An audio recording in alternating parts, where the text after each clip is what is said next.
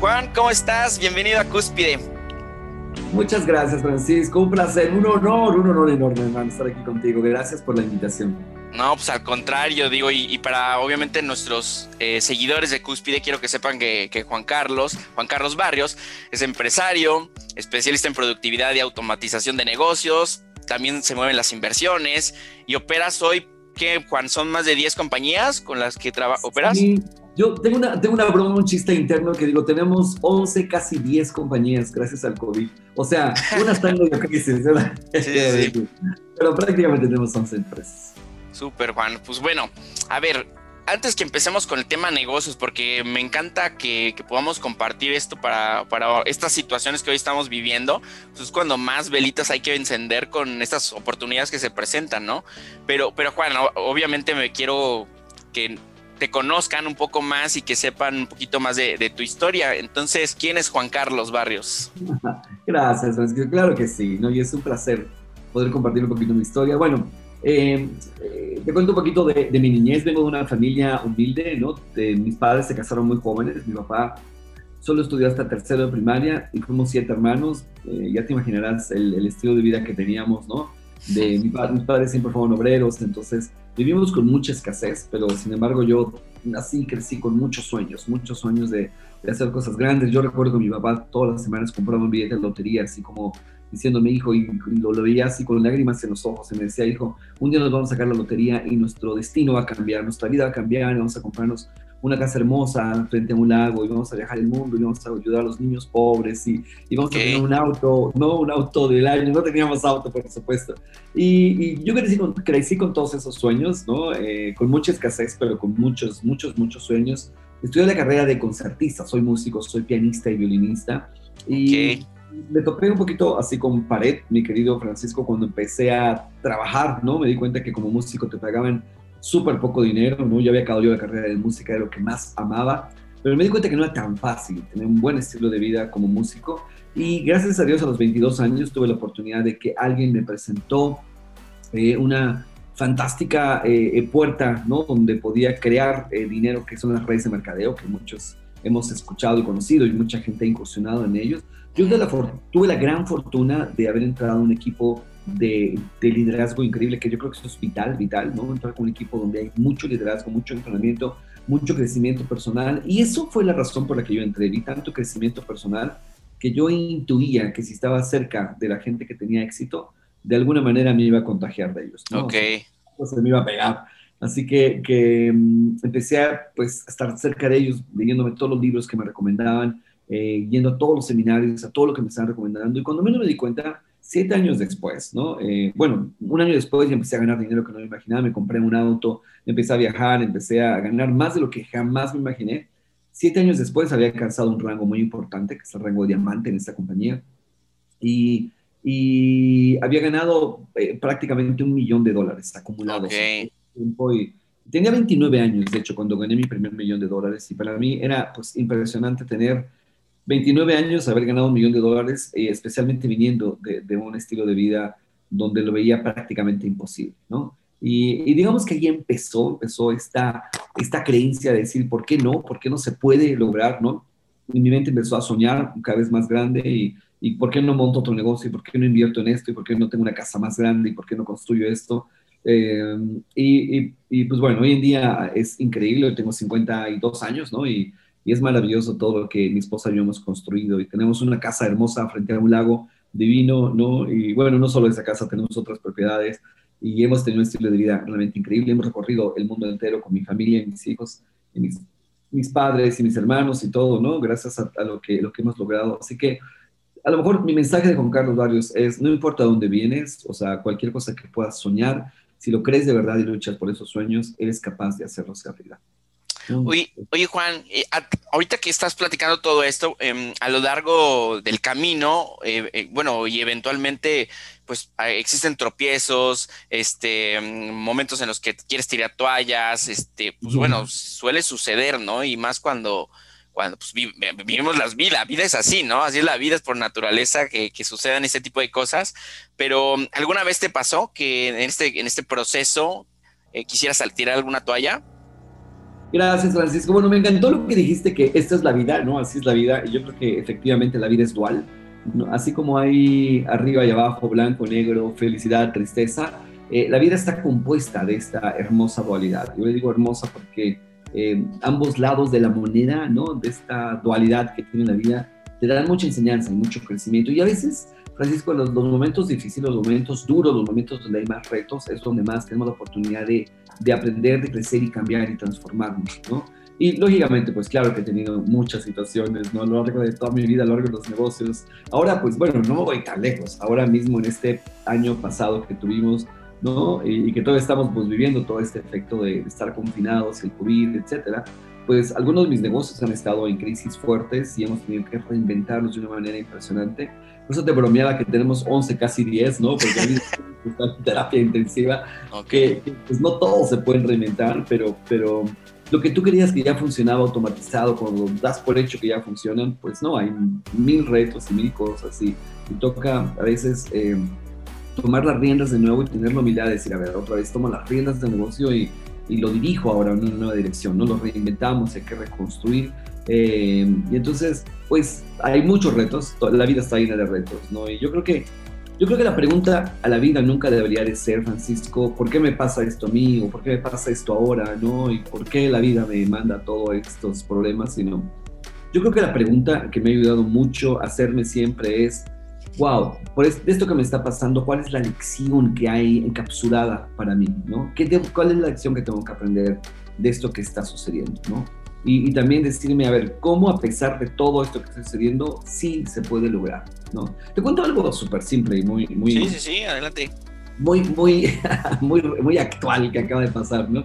Eh, estoy escribiendo un libro y, empecé a escribirlo en, diciembre, ahora que salimos ya de vacaciones y fuimos a Guadalajara para pasar Navidad con toda la familia, mi esposa y toda la familia. Y entonces, eh, y empecé a escribir mi libro. Un día me desperté porque la verdad es que tengo cinco años, Francisco, diciendo, ya voy a escribir mi libro, pero tengo temas en la cabeza y digo, no, ahora voy a escribir lo de productividad, no, es que me encantan las ventas y el marketing, voy a hacerlo de, de marketing y cómo, cómo hacer marketing, ¿no? Y luego marketing tal, no, no, no, a ver, no. Entonces, así me pasan todo en la cabeza. Voy a hacerlo de, de, inteligencia financiera, no, no, mejor de liderazgo y de, y de cómo crear equipos de alto rendimiento o de cómo automatizar. Entonces, todos estos, imagínate la cantidad de temas, de todos sí, los libros, libros, que he estudiado durante 30 años, todos los días leyendo, porque tengo ese hábito maravilloso de todos los días leer, ¿no? Por lo menos un capítulo de un libro es lo que menos leo al día, eh, pero todos los días, durante 30 años. Entonces, pues, y de aparte mi experiencia de vida, mi experiencia de, negocios, etcétera. Y entonces tenían mil, mil, y un día, ¿no? Hace, pues, 10 días antes de Navidad o algo así, una semana antes de Navidad, me despierto a las 3 de la mañana, de esas, de esas epifanías que llegan, Francisco, así medio locas en la vida. y me desperté, Fran, así diciendo, lo tengo, tengo mi título. Entonces dije, ¿en qué lo escribo? Estaba dormido, agarré mi, mi teléfono, tenía, agarré el blog de notas y empecé a escribir el título, ¿no? Y dije, tengo que, tengo que hablar de sueños, de cómo de cómo lo importante es soñar en grande, atreverte a soñar en grande y cómo los sueños se hacen realidad. Y la gente tiene que atreverse, ¿no? A vivir el estilo de vida que se merece vivir y tiene que atreverse, o sea, así yo y me he inspirado, o sea, o sea, ya, ya ni te dormiste. No, ya no me dormí, ya no me dormí. En mi teléfono y dije, bueno, voy a hacer el índice, empecé a hacer el índice, ¿no? Y luego ya dije, bueno, voy a escribir el primer capítulo, y empecé el primer capítulo. Bueno, me eché un capítulo y medio, más el índice, más el título, más todo, hasta que se despertó mi esposa y me dijo, ¿qué haces? ¿No? no, no, ya terminó el libro. Bueno, entonces yo súper emocionado y de parte me prometí, dije, tengo que acabarlo en dos meses porque el día de mi cumpleaños, el 28 de febrero, dije, lo tenemos que ya, el libro tiene que estar listo, por lo menos maquetado, ya listo para impresión. ¿Cumples el 28? Estás en la rayita, Juan, ¿eh? casi no compro, nada. Y el día que el año que nací fue mi siesta, por cierto, Paco. Bueno, entonces, eh, Ahorita tendría poquitos años, por cierto. No, cumpliría cada cuatro. Y entonces, bueno, al chiste es que yo me prometí, voy a terminar mi libro en dos meses, le dije a mi esposa, amor, vas a ver esa promesa, le dije a mis hijos, Y empecé todos los días a escribir, todos los días me despertaba a las 5 de la mañana, así yo soy mega disciplinado, 5 de la mañana me despertaba a escribir y con una energía, una dopamina ahí escribiendo, escribiendo, escribiendo, Y luego, el, un día después de Navidad, o sea, te hablo una semana después, más o menos, unos 8 o 9 días después, estaba jugando con mi hija menor y que se caía, ¿no? Lo que te platicaba hace un ratito, que se caía y se quedaba atrapado en el aire. Y en una atrapada, pues la agarré súper fuerte, algo tronó en mi codo horrible y pues, resulta que se me rompió el tendón, se separó del hueso, el tendón del bíceps y, horrible, porque pues un dolor espantoso. Entonces, así en un minuto, o sea, un día después de Navidad. Sí, sí, sí. Eh, y rápido pues fui al hospital eh, y pues inmediatamente quirófano, cirugía. Ya desperté dos horas después, ya el tendón estaba puesto en el hueso otra vez, todo soldado con un tornillo y placas, no sé cuántas cosas, una cirugía ahí toda, toda dolorosa, ¿no? Y, y resulta que pues, pues tengo inmovilizada la mano, le acabas de ver, aquí estamos, ¿no? tengo sí, sí, sí y la tengo que tener movilizada durante tres meses o más, ¿no? Y, y, lo que no puedo hacer ya es escribir, la tengo la muñeca hacia arriba, no puedo voltearla para escribir. De hecho, no puedo ni siquiera, me duele horrible si quisiera escribir en la computadora. Entonces, yo así en el hospital diciendo, no, o sea, justo me acaba de, de proponer el, el, escribir el libro o no, ¿cierto? Y. Claro, sí, sí, sí. Y en ese momento, o sea, saliendo de la cirugía, por cierto, ¿no? Le dije a mi esposa, amor, como corrimos, no había traído nada, dije, tráeme mi computadora, y, eran las 11 de la noche, ya, ya, estaba yo solo en el hospital, ¿no? Y mi esposa se fue ya a casa y todo. Entonces agarré mi computadora y quise escribir y era imposible y pues nada, empecé así con un dedo, escribir con un dedo, ¿no? y justo esa parte de la introducción donde decía, eh, justo cuando tú te pones un sueño y, entre más grande es tu sueño, más grande es tu reto. Y para mí el libro era un sueño muy grande porque nunca lo he hecho y para mí escribir es algo que nunca he hecho, nunca había hecho. Eh, y, pues empecé a escribir con una mano. Dije, bueno, la pregunta no es por qué me pasa esto ahora, que ya me lo había, ya que tenía el título, ya que tenía el corazón y el deseo de hacerlo, ¿por qué ahora me rompo una mano y me posibilita? claro, dije, bueno, le dicto y traté de dictarle a Siri. Pues, Ándale. Siri, Siri luego hace lo que quiere, ¿no? Hace lo que quiere, no, pero no solo es a la hora de dictarla yo decía, pues, ¿qué le dicto? No me sale, no, tengo que escribirlo y, ay, lo tengo es, es, algo como muy curioso que como, como que escribir un texto, o sea, no sé por qué esta, esta forma se facilita transmitir un pensamiento que nada más decirlo y dictarlo, ¿no? Por lo menos me facilita el pensarlo. Dictado no me sale nada. Chihuahua, entonces pues, empecé a escribir con una mano y ahorita estoy prácticamente, faltan dos capítulos para terminarlo y lo he escrito todo con Órale. Entonces, ahí en el libro, justo la introducción, ahí cuando, cuando esto me pasó, ahí estaba escribiendo, escribí la introducción ahí, dije, eh, pues la vida a veces te manda un reto grande para ver qué tan, qué tan serio estás en tu sueño, ¿no? Y, ese es ese, ese como, no sé, ese mensaje de reto, decir, a ver si es cierto, ¿no? a ver si es cierto. A ver, Francisco, ¿estás, ¿estás, en serio con tu podcast, ¿no es cierto? Correcto. Eh, todo, a ver si es cierto. Vamos a ver si. Entonces haces tu primer podcast, te sale re mal, todo te sale horrible, ¿no? Y dices, no, no. Y, pero pues es, es, así la vida, ¿no? Y, y, como te digo, en la vida uno no tiene que preguntar por qué me pasa esto a mí, sino más bien decir, ¿cuál es la lección que hay para mí? La lección que yo entendí aquí es, ok, lo puedo hacer con una mano, lo puedo terminar con una mano. Y Francisco, estoy escribiendo todos los días, tres horas con una mano, con una mano, así, con mis deditos, con una mano por todo el teclado, ya hasta lo hago más rápido cada vez, ¿no? Y, bueno, parte del reto es parte de mi historia de por qué pasó esto, ¿no? Y, y no, y aparte que... te estás adaptando ya bien y, que no se está volviendo ya un limitante, ¿no? O sea, estás encontrando la forma de hacerlo. Exacto, y eso, bueno, es, una, es un ejemplo con, con, tu maravillosa pregunta que me decías, ¿no? ¿Qué pasa cuando hay un reto y cómo reaccionamos? Y yo creo que como hacemos una cosa, lo hacemos todo. Y yo creo que esto es, pues bueno, una, una muestra de, de pues, muchas cosas que... Claro.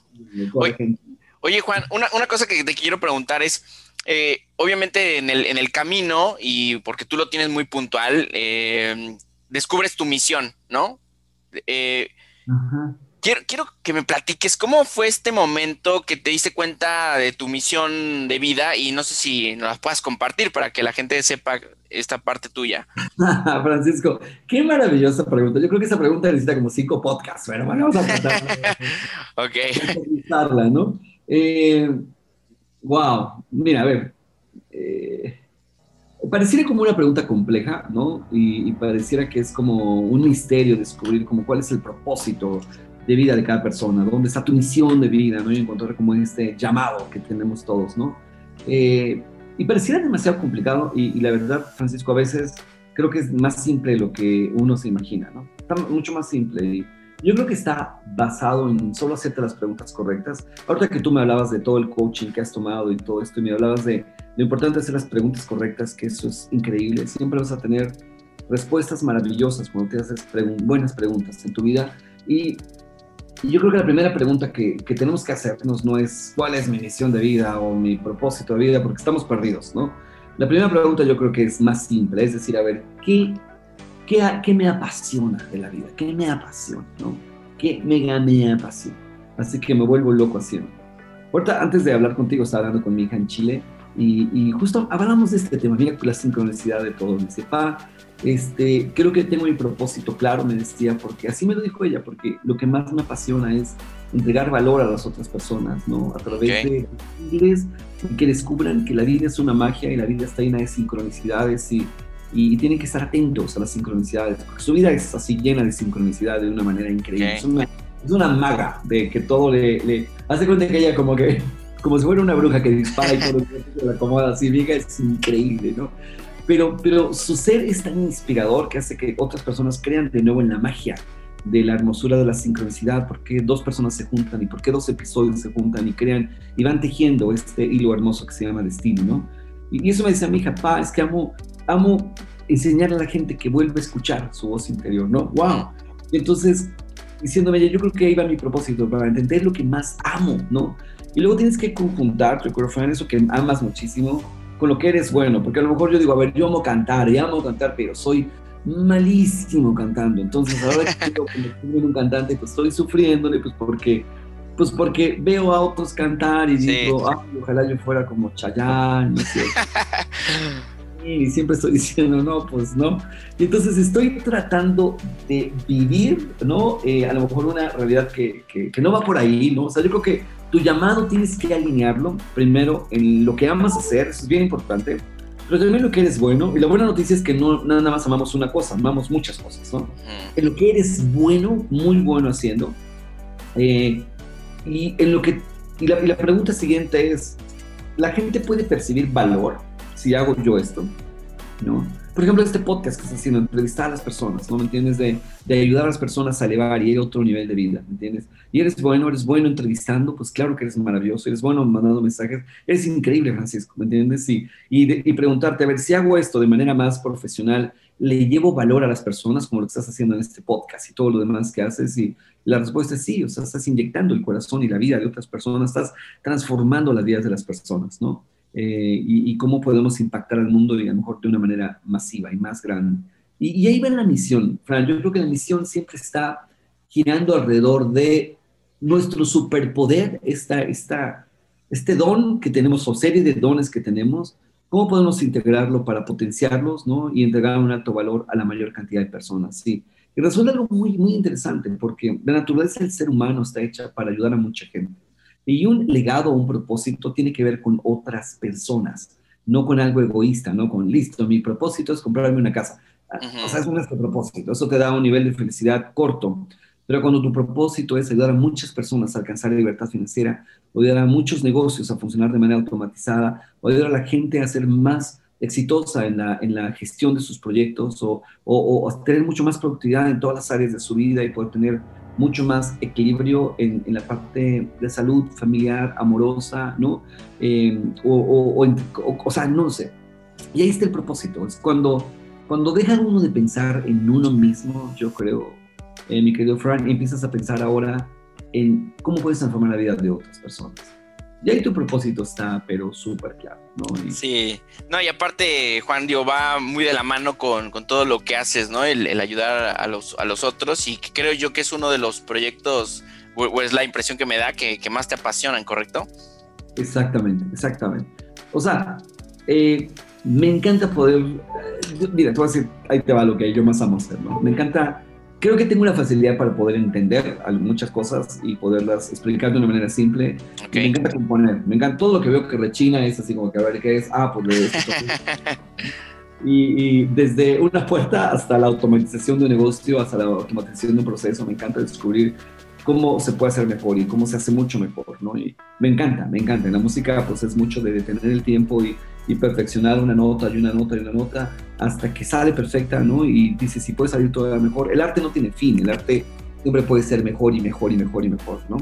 Eh, y eso me encanta, me encanta mucho hacer eso y, y, parte de mi misión de vida es pues entrenarme mucho, amo entrenarme, simplificar ese entrenamiento y cómo compartir a otras personas con mensajes simples, ¿no? Y también eh, creo que tengo el, el, el don, ¿no? El, el, superpoder también de, de poder hablar desde una plataforma de mi corazón y, y, poder llegar al corazón de las otras personas y poder inspirar también a otras personas. Y he Oye. visto mucha gente que ha construido cosas muy grandes a través de lo que lo que les compartí. Oye, Juan, y fíjate, que, que, ahorita ya empezando a hablar de un tema que también, o sea, obviamente tu especialidad sobre la productividad, automatización, y que ahorita me gustaría que platicaras, me platicaras cómo, cómo combinas estos elementos, tanto el, tu principio que escucho que lo, platicas mucho sobre el principio de la resonancia, el principio de Pareto, sobre la productividad, etcétera. Pero, pero a lo que voy con esto, Juan, es que tú tienes 10 negocios, tú tienes 10 empresas y y pues entonces dices tú, a ver, en, en, estos principios, o Juan fomenta la productividad y hablas mucho de, de, enfocarse en uno, ¿no? Enfocarse y hacerlo crecer, etcétera. Pero ahora mi pregunta es, ¿cómo le haces, Juan, si tienes 10? O sea, ¿cómo, cómo, cómo haces tú para tener 10 y enfocarte o hacer lo que tengas que hacer para que esto funcione?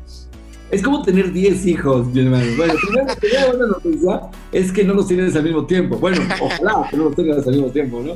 Eh, teniendo de uno en uno. Y, y, y, lógicamente arranqué solo con un negocio hasta que el negocio aprendimos a automatizarlo. Okay. Y luego teníamos tiempo y luego mi esposa y yo abrimos otro negocio. Okay. Y aprendimos a automatizarlo y luego... En, en todo, en todo haces equipo con tu esposa, ¿verdad? Siempre, siempre mi esposa y yo hacemos todos los negocios. Súper. Todos, todos, todos. Todo, en todos somos socios, ¿no? Eh, en todos, todos, todos participamos. Cada uno tiene como su rol muy definido en cada uno okay. de los negocios. Eh, y, y, especialmente cuando los arrancamos, ¿no? Bueno, okay. ella se encarga de las finanzas de todos los negocios, que okay. es algo que sí no delegamos ni automatizamos a nadie. Sí. Eh, como debe ser, ¿eh, chicos, como debe ser. Las mujeres las finanzas, todas las finanzas de, de, la vida del hombre. Nada. Eh, pero es que ella es mucho más organizada que yo en ese aspecto, pero bueno, claro. muy, y por lo menos gasta mucho menos que yo. Entonces, o sea que, manos.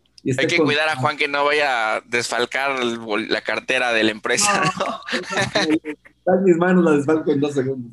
eh, pero, pero pues sabemos nuestras fortalezas, sabemos dónde podemos estar cada uno, ¿no? Y, y, y cumplimos nuestro papel.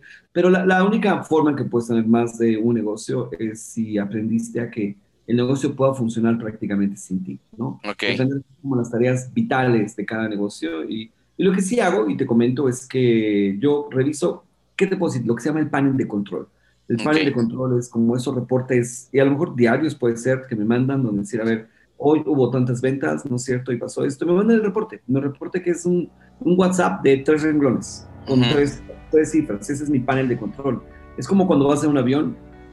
Eh, cuando vas en un avión, tú no tienes que irte al ala y mover el, el, los flaps, irte hasta atrás y mover la cola, irte tú sacar la sí, planta. Sí. Tú apretas un botón, ¿no? Y ya, todo se hace automáticamente.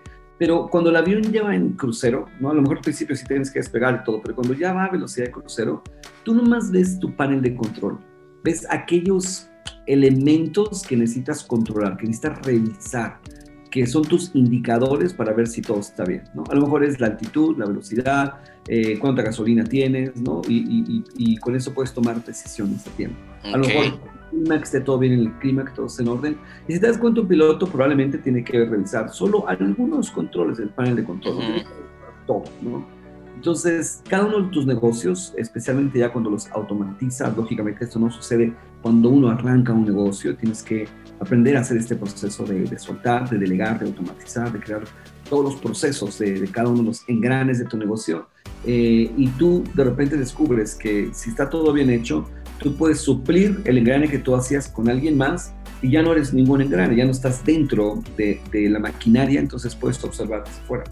Entonces, okay. cuando ves desde afuera y solo ves los controles, pues ya te puedes dar cuenta que el reloj se estaba atrasando y no lo veías cuando eras un engrane. Entonces, tú puedes ajustar, tú ajustas el, el, el ¿no? el, horario para que todo esté perfecto y si cambia el horario, tú ajustas todo. Y si tú no eres la maquinaria del reloj, te das cuenta que puedes tener 10 relojes y solamente estás ajustando que estén bien sincronizados a tiempo. Y Oye, Juan, Y perdón que te interrumpa, pero aquí, aquí viene un tema súper importante porque mucho emprendedor también escucha este, este podcast y es cuando el, estamos hablando de que no siempre, más bien, la mayor parte de los que empezamos negocios eh, estamos considerando el factor humano, ¿no? Y, que el factor humano no es realmente un factor puntual, ¿no? No es como, no es como una maquinaria. Entonces, como que siempre está el volado de que si con quien estás colaborando está haciendo su, parte, no la hace, si viene o no viene a trabajar. O sea, típico problemas de, emprendedor, ¿no? Que, sucede a cada rato. Entonces, ¿cómo, ¿cómo, puedes confiar en un sistema cuando, cuando el factor humano es como el principal este, piloto del, sistema, ¿no? Y, que... Fran, qué buena pregunta. Esa es una pregunta extraordinaria, ¿no? Y, y yo creo que hay dos aspectos importantes en la respuesta que te quiero dar. Y una es que sí tienes que buscar gente muy capaz. Okay. Eso es importante. Y con buen corazón. Las dos cosas. Tienes que tener gente con buen corazón y capaz. Pero más que eso, Fran, te lo prometo, tienes que tener muy claro cuál es su plan de ejecución y lo que va a hacer. Mira, eh, yo me pongo a pensar. Tú has sido un Starbucks, ¿no es cierto? Claro. ¿Te dado cuenta que funcionan perfecto los Starbucks? Sí. No importa si están llenos, yo he visto un Starbucks con una cola increíble y nada más hay tres personas adentro. La cola sale rápido y te entregan tu café. Y yo digo, y hay tres. Y te entregan tu café. Y no se equivocaron, te entregaron una malteada. Te entregaron lo que pediste, ¿no es cierto? Sí, sí. Y, y, yo los veo, a los chicos, yo los observo y, y, todos se ven tranquilos, no los veo así corriendo, ni con cara de angustia, ni desesperación. Y todos saben qué hacer. Al final del día, todos tienen su café. Al final del día, todo salió bien, ¿no? Eh, y yo me pongo a pensar, bueno, ¿cómo hace Starbucks? ¿Cómo hace Starbucks para contratar a todos los buenos? sí, sí, sí. O sea. un asistente, no da una, hay que correr, no, no, no puede ser ni el café bien. Y por más que le digas, oye, haz esto, no lo hace, lo hace mal y todo, ¿no? Y sí, yo digo, sí. ¿cómo hace Starbucks para contratar a todos los buenos? ¿Y, y, y qué estoy haciendo mal yo para contratar a todos los buenos? Pero lo que lo que descubrí es que si yo agarraba a esta persona que yo había contratado, que era bien mala, y la ponía a trabajar en Starbucks, en Starbucks lo iba a hacer perfectamente bien. Ok. Porque Starbucks tiene un proceso. Todos los seres humanos funcionamos así. Decirte, primero vas a hacer el 1, luego el 2, y luego el 3, y luego el 4, y luego el 5. A ver, repítelo. Ahí ya se me olvidó, no te preocupes, es 1, 2, 3, 4, 5. A ver, otra vez. Ah, bueno, 1, 2, 3, 4, 5. Ya. Y así aprendemos.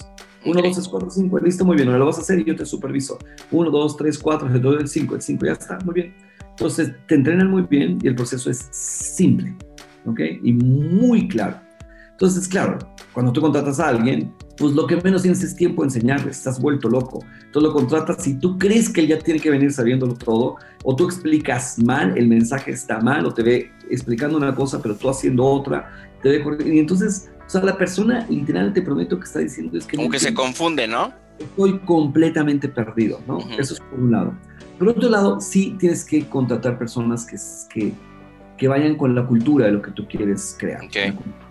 Y te voy a poner otro ejemplo. Estábamos recientemente en un crucero, eh, bueno, no tan reciente, ¿no? Antes del COVID, por supuesto. Y íbamos ahí varios amigos al crucero y todo, y, y, entonces me amigo el capitán de miseros. De hecho, fue su cumpleaños ese día le cantamos ahí Happy Birthday, se sentó con nosotros en, en, la mesa y le pregunté así, ya lo tenía agarrado así, yo, a ver, Capi, Capi, le digo, a ver, Capi, dime el secreto, Capi, este, ¿cómo hacen para que toda la gente del crucero sea feliz y tenga un espíritu de servicio impresionante? Porque todos tienen un espíritu increíble de servicio y todos son felices, todos te tratan okay. bonitos, felices, ¿no? Y se ríe el capitán, ¿no? Y le digo, Capi, ¿qué hacen? ¿Qué curso les dan? ¿Qué libro leen? ¿Cómo les ¿no? Y se ríe y dice, no, no les damos ningún curso. Yo, Capi, ya somos amigos, ya aquí, no te voy a dejar salir hasta que me diga, no, me... bueno, ¿qué libro les dan a leer? Nada, nada, nada. ¿Cómo, Capi? No es posible. Me dice, pues sí, ¿cómo hacen? Le pregunté y me dice, pues es que así los contratamos, ¿no?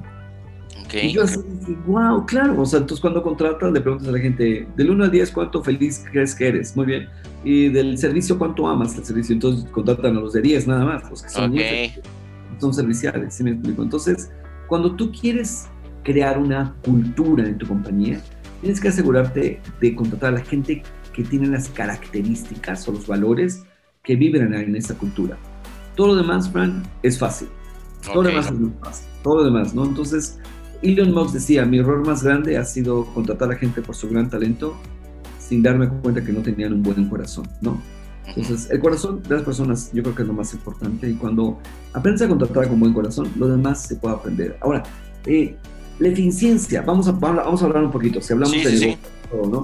Eh, por ejemplo, si yo quiero delegar eh, una de mis empresas a alguien que la dirija, sí tiene que ser alguien que sepa, que tenga liderazgo, ¿no es cierto? Que sepa de, de, procesos, que sepa de, de, gestión de proyectos y especialmente que sea alguien que eh, sepa resolver problemas, ¿no? Yo, O sea, hay gente con esa capacidad. Entonces, yo contrato gente así. Y si tiene un poquito de experiencia, súper bien. Claro, bueno, sí, yo pido que tenga experiencia, pero aunque no tenga experiencia, la adquiere aquí. Ahora, yo nomás contrato a alguien también y le digo, bueno, ya te contraté, especialmente si estoy contratando a un gerente general. Bueno, ahí te haces cargo, ¿eh? Me avisas. o sea, yo estoy ahí, ¿me entiendes? Yo estoy, yo superviso, yo veo, yo reviso, yo controlo, yo pulo y yo refino. Y cuando siento que la persona, y poco a poco voy soltando, voy soltando porque uno de los problemas, Fran, que yo creo que tiene la mayor cantidad de empresarios, es que tienen una o tenemos una inhabilidad gigante para delegar. No sabemos delegar. Creemos que somos los únicos que podemos hacer las cosas maravillosamente y que no hay nadie capaz en el planeta de hacer las cosas mejor que yo. Me explico, nos da un pavor. Y aparte luego, Juan, no me dejas mentir, hay negocios que no funcionan si no está la persona, porque los clientes se hacen dependientes del dueño, ¿no? Exactamente, y eso es un error gigantesco, gigantesco. Mira, aquí en mi, mi, mi, último de los negocios que tenemos, que es la agencia de marketing digital, ¿no? Yo amo, amo el marketing y amo las ventas y amo el marketing digital, es una locura, Fran. O sea, yo no soy millennial, pero tengo puro millennial trabajando aquí.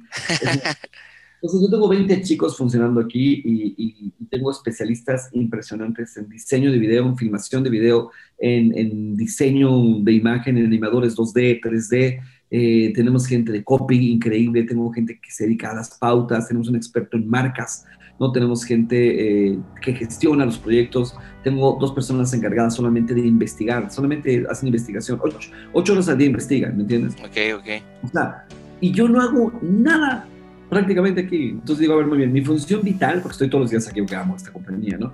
Pero mi función vital realmente, bueno, yo tengo tres funciones vitales ahorita, ¿no? Okay. Yo tengo que gestiona todo. Yo, yo, tengo a alguien que gestiona, tenemos un director general que gestiona todo. Yo tengo tres funciones vitales, vitales, vitales. Una de ellas es asegurarme de custodiar la misión de la compañía. Okay. la misión es ayudar a nuestros superhéroes, a nuestros clientes, a impactar la vida de millones de personas. ¿no? Tenemos muchos infoproductores, conferencistas, etc. Entonces, esa es una de mis misiones. Tengo que custodiar la misión hasta que todo el mundo la viva y la vibre. Todos los días leemos a las 9 de la mañana, de 9 a 10, un capítulo, un libro, los 20, estamos sentados ahí, llegamos todos puntuales, leemos y terminando, empatamos el capítulo a nuestra misión y recibamos en correcto la misión. ¿no? Y leemos libros impresionantes de, Simon Sinek, ¿no? de que este hombre tan, tan increíble y, con todos esos conceptos que tienen tan hermosos de, de los juegos infinitos y todo esto que sabemos de, primero el porqué, ¿no? Y, todo, este, empieza por el porqué y tantas cosas tan increíbles. Leímos un libro también que se llama Los líderes comen al final del brutal, de hablar de cómo generar un ambiente de trabajo maravilloso. Entonces, pero siempre es terminar y decir, muy bien, estamos bien por el porqué, vamos bien. Y, oigo a todos hablando de la misión de la compañía, la misión de la compañía. Todas tienen clarísima. Soy el custodio de esa misión de la compañía, ¿no? Otra de mis funciones vitales que yo hago, súper vitales, es, yo soy el único que hago ventas en la compañía. Okay. Porque yo soy el que amo las ventas y yo agarré este departamento y dije, yo hago las ventas. Igual no necesitamos tantos clientes, entonces yo hago las ventas. Y yo entonces, tengo 10 de 10, entonces cierro y, y es muy fácil, ¿no? Okay. Amo, las ventas y les comparto la, la visión a los clientes, los clientes les encanta que yo les vendo, que yo, ¿sabes? Me encanta. Y la tercera que es vital, que es lo que hago ahorita, es a nuestros superhéroes. Eh, yo tengo 30 años creando contenidos y, y todo, y estoy escribiendo mi libro, etcétera. Entonces les ayudo a crear contenido, les ayudo a estructurar su contenido, que tenga un hilo conductor, que tenga orden, a que, a que su contenido funcione, ¿no? Eh, y cómo su contenido puede transformar la vida de otras personas. Entonces hago unos cuantos coaching con cada uno de ellos cuando están creando su contenido, ¿no? Yo no se los hago, vienen ya y yo les ayudo a estructurarlos y, todo, ¿no? Y me encanta, eso es una parte que amo hacer. Digamos que son las tres funciones vitales que ahora hago aquí. Ok. Pero en el futuro ya estoy de hecho entrenando a alguien para que haga lo mismo que yo en, en, en contenido, ya exactamente lo mismo que yo. Y ventas, no sé, no sé si me van a citar o no, porque es muy poco lo que se tiene que estar en ventas, porque es toda la vida. Eh, pero probablemente ya entrenaremos a alguien en ventas y me voy a ir en el momento que yo sienta que la misión, ¿no? Y que tenemos tan clara y tan, tan poderosa, ya está impregnada en el corazón de todo el mundo y, ya no tenga que estar como todos los días, por ejemplo, ¿no? Entonces, esa parte de aprender a, a, ver en el futuro de que muy probablemente en el futuro cercano ya no tengo que estar allí, entonces preparas el terreno para no estar allí, ¿no? Ok. Entonces, queremos hacerlo todo, pensamos que como no hay presupuesto, entonces me toca hacerlo todo. Sí, y está sí. bien al principio, está bien, pero eh, si te quedas allí, pues vas a quedarte atrapado para siempre, ¿no? Y tu empresa nunca va a ser una empresa, en mi opinión, ¿no? De, de alto nivel, de alto desempeño, porque, porque falta la parte de la visión y el empuje y todo, y si uno está en el día a día, en, siendo uno de los engranes, es imposible que puedas llevar a la compañía a un nivel más, mucho más grande. Oye, Juan, y entonces ahí es donde también aplicas tu principio, el principio de resonancia, donde, donde las, los colaboradores con los que estás, pues tienen la misma, andan en la misma frecuencia que, que tú, ¿no? Exactamente. Sí, claro. O sea, uno, decía mi querido mentor Jim Rohn, ¿no? Uno, uno es el resultado de la, del promedio de las personas con las que te rodeas. Entonces, eh, realmente la cultura de una compañía las hacen las personas de la compañía. Y, y, y, sí, claro, tú, tú te conviertes en las personas que están a tu alrededor, entonces sí tratamos, yo trato como de impregnar, mi esposa y yo como nuestra, nuestro sello, nuestra, de amor, y es una compañía linda, es una compañía lineal, no es una compañía de jerarquías, es una compañía de mucho amor y de mucho, de mucho crecimiento personal, y lógicamente está nuestra huella ahí metida, ¿no? Uh -huh. Y todos vibran en esa frecuencia, pero, pero es muy bonito porque también contratamos gente de muy buen corazón y de, y de muchas ganas de crecimiento y de...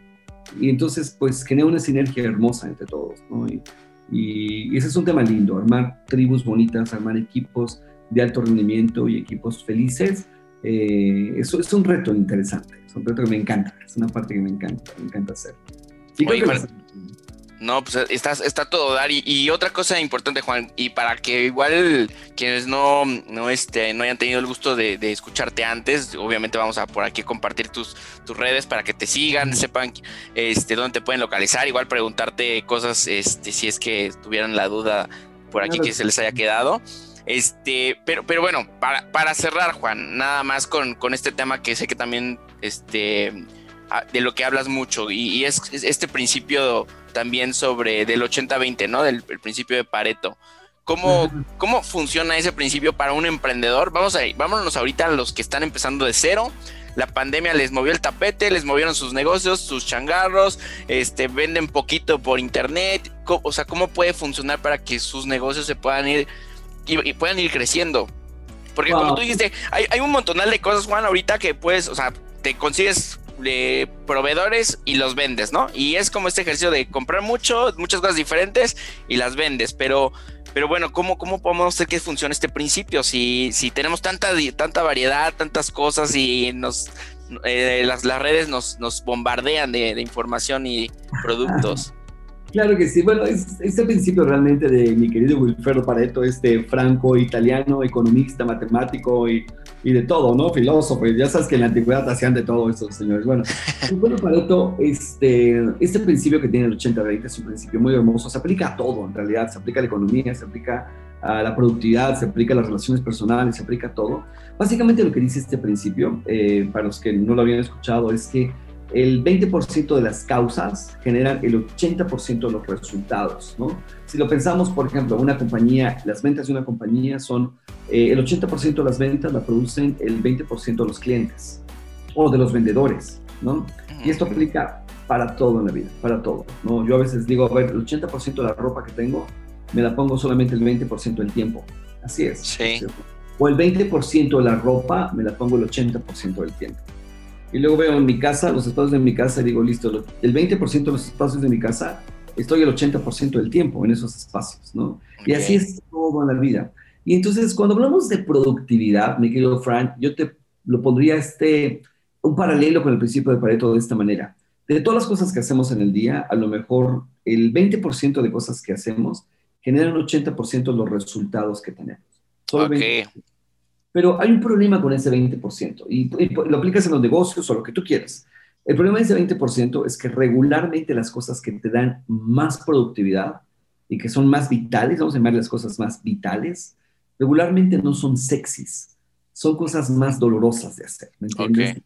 Como, a ver, sé, ya sé que tengo que hacer para adelgazar, ¿no? Tengo que hacer ejercicio, a lo mejor tengo que no comer más carbohidratos y a lo mejor tomar más agua, no lo sé.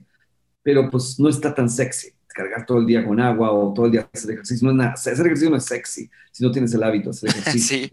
y no convertirlo no es sexy. No, y aparte, aparte para muchos puede ser hasta doloroso, ¿no?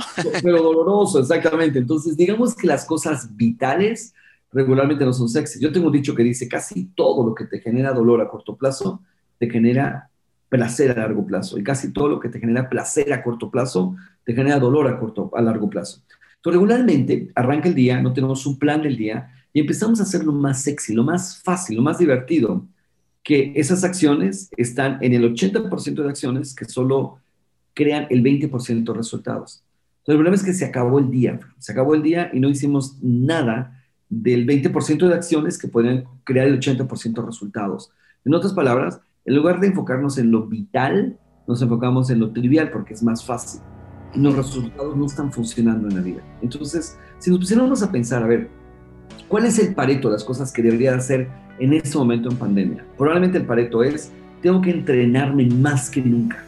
Yo hoy, Fran, estoy leyendo más que nunca había leído en mi vida, mucho más que nunca. Tengo que prepararme mucho más. Estoy leyendo sobre todo sobre tendencias, sobre todo lo que está ocurriendo, lo nuevo que está ocurriendo, porque me tengo que montar en las nuevas tendencias, pero estoy estudiando más que nunca, mucho más que nunca. Hoy más que nunca se necesita una actitud positiva, entonces tengo que estar alimentando mi, gente, mi mente de esto. Hoy más que nunca se necesita visión, inspiración, ¿me entiendes? Y convertirte en un líder inspirador. Entonces, más que nunca tengo que, tengo que cuidar lo que está entrando a mi mente eh, y, nutrirla con cosas positivas, ¿no es cierto? Entonces, eh, como estos podcasts que tú estás haciendo de maravillosos, ¿no? Entonces, es que cuido, oigo las noticias negativas y todo lo que está pasando con Donald Trump y el COVID, etcétera, o, o, no es que nos alejemos del mundo, ojo, pero, pero pongo mi ahí todo el día, o pongo mi atención en cosas que, que, entonces, bueno, yo creo que es para mi vital, vital, vital en este momento alimentar tu mente con cosas positivas, ¿no? Y, planear, planificar es vital, poder anticiparte es vital, buscar otros nuevos mecanismos es vital.